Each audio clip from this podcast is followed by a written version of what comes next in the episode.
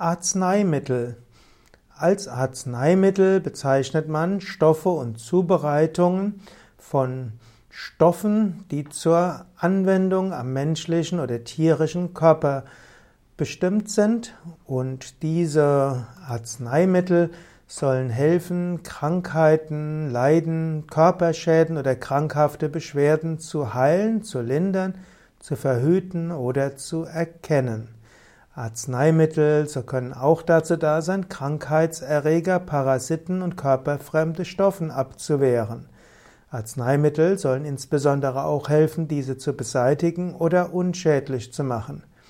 Arzneimittel sollen auch den, die Beschaffenheit, den Zustand und die Funktion des Körpers beeinflussen, natürlich verbessern. Arzneimittel sind auch äh, Wirkstoffe, die man nutzen kann, um Körperflüssigkeiten zu ersetzen.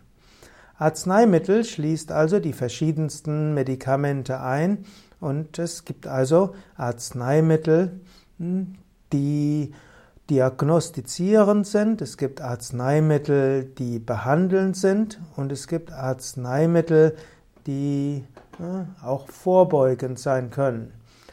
Im Volksmund ist Arzneimittel letztlich synonym zu Medikament und man kann sagen, es gibt natürliche Arzneimittel wie die Psychopharmaka, wenn nicht die Psycho, die Phytopharmaka, nicht die Psychopharmaka, sondern die Phytopharmaka. Es gibt homöopathische Arzneimittel und dann gibt es natürlich die pharmakologischen Arzneimittel.